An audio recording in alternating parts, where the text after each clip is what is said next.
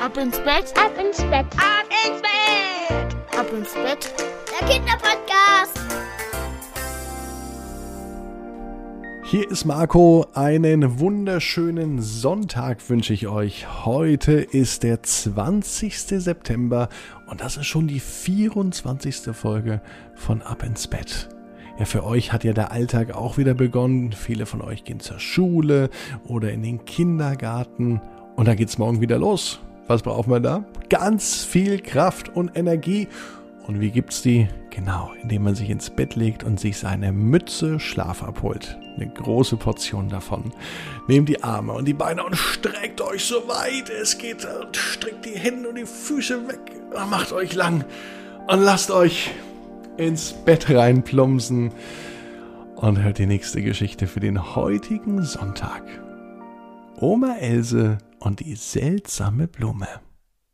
Oma Else war eine Oma, wie sie im Buche steht. Sie war die beste Oma der Welt und sie hatte so viele Lieblingsbeschäftigungen.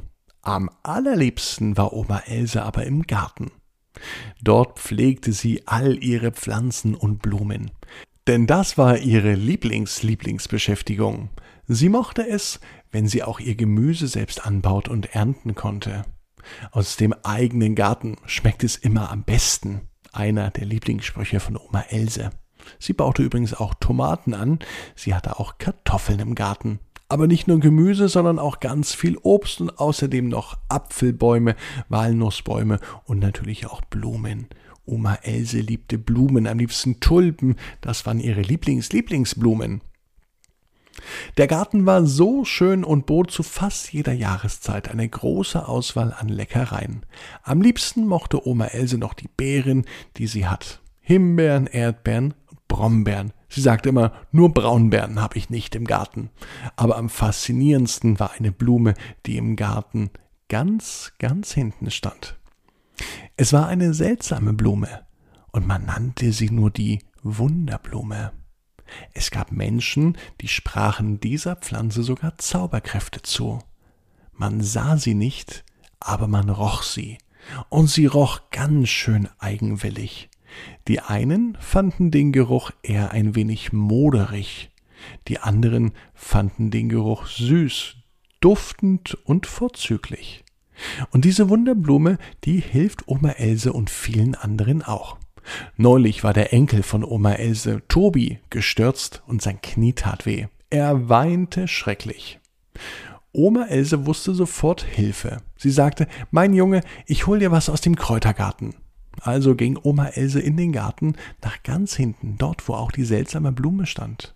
Sie nahm etwas von der Blume und schmierte es mit einer Salbe vermischt auf das Knie von Tobi.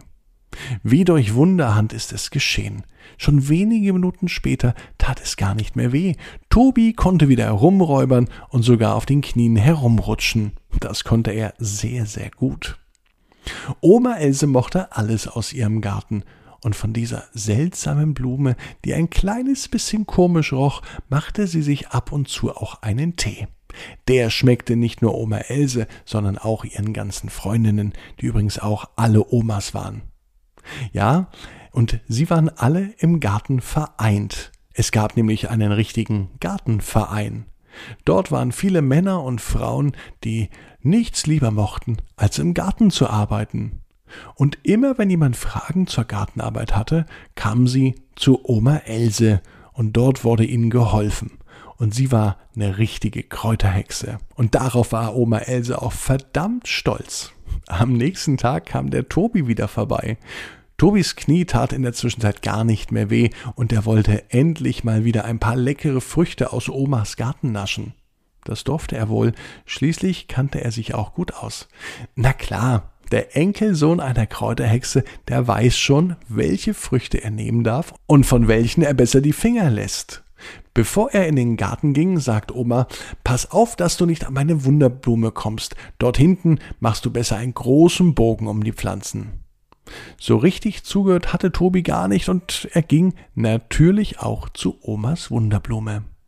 Doch was dann passierte, das hat er mit Sicherheit nicht mit Absicht gemacht. Als er nur ein einziges Mal an der Wunderblume riechen wollte, stolperte er über eine Wurzel, und er fiel so unglücklich, dass die Wunderblume unter ihn vergraben wurde, abknickte und sich nicht mehr aufrichtete.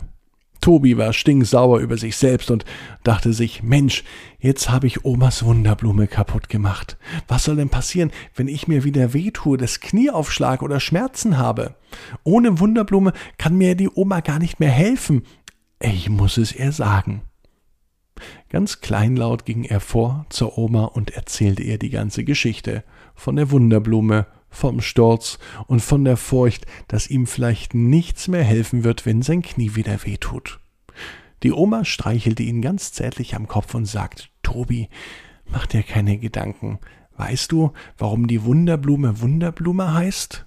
Weil sie Wunder vollbringt. So richtig konnte er das nicht glauben, die Blume war ja jetzt kaputt. Schließlich ist er mit seinen ganzen 22 Kilogramm Körpergewicht auf die Blume gefallen und er hat gesehen, dass sie direkt unten über der Wurzel abgeknickt war. Wir schauen mal nach, was sich retten lässt, sagte die Oma ganz selbstsicher. Oma Else und Tobi gingen gemeinsam in den Garten. Tobi machte die Augen zu, er konnte sich das ganze Drama gar nicht mehr ansehen, und er war sich sicher, dass Oma gleich mit ihm schimpfen würde. Doch an der Wunderblume angelangt, machte er die Augen auf und sah nichts. Die Wunderblume stand da wie immer. Sie war gar nicht abgeknickt. Siehst du, Tobi, ich hab doch gemeint, du musst dir keine Gedanken machen. Die Wunderblume verbringt echte Wunder, und zwar dann, wenn sie richtig sind. Und so ist es im Traum ja auch. Auch im Traum können Wunder geschehen vielleicht ja schon heute Nacht. Denn ihr wisst ja, jeder Traum kann in Erfüllung gehen. Ihr müsst nur ganz stark dran glauben. Jetzt heißt es, ab ins Bett, träumt was Schönes. Und liebe Eltern, denkt dran, abonniert den Podcast bei Spotify, Apple Podcast oder wo ihr ihn hört. Gebt bitte auch eine Bewertung ab. Das würde mich echt tierisch freuen, weil ich euch mega dankbar und dann hören wir uns morgen ab 18 Uhr am Montag zu einer neuen Geschichte. Anna und ihre erste Kerze. Ab ins Bett, Ab ins Bett. Ab ins Bett. ab ins Bett. Der Kinderpodcast.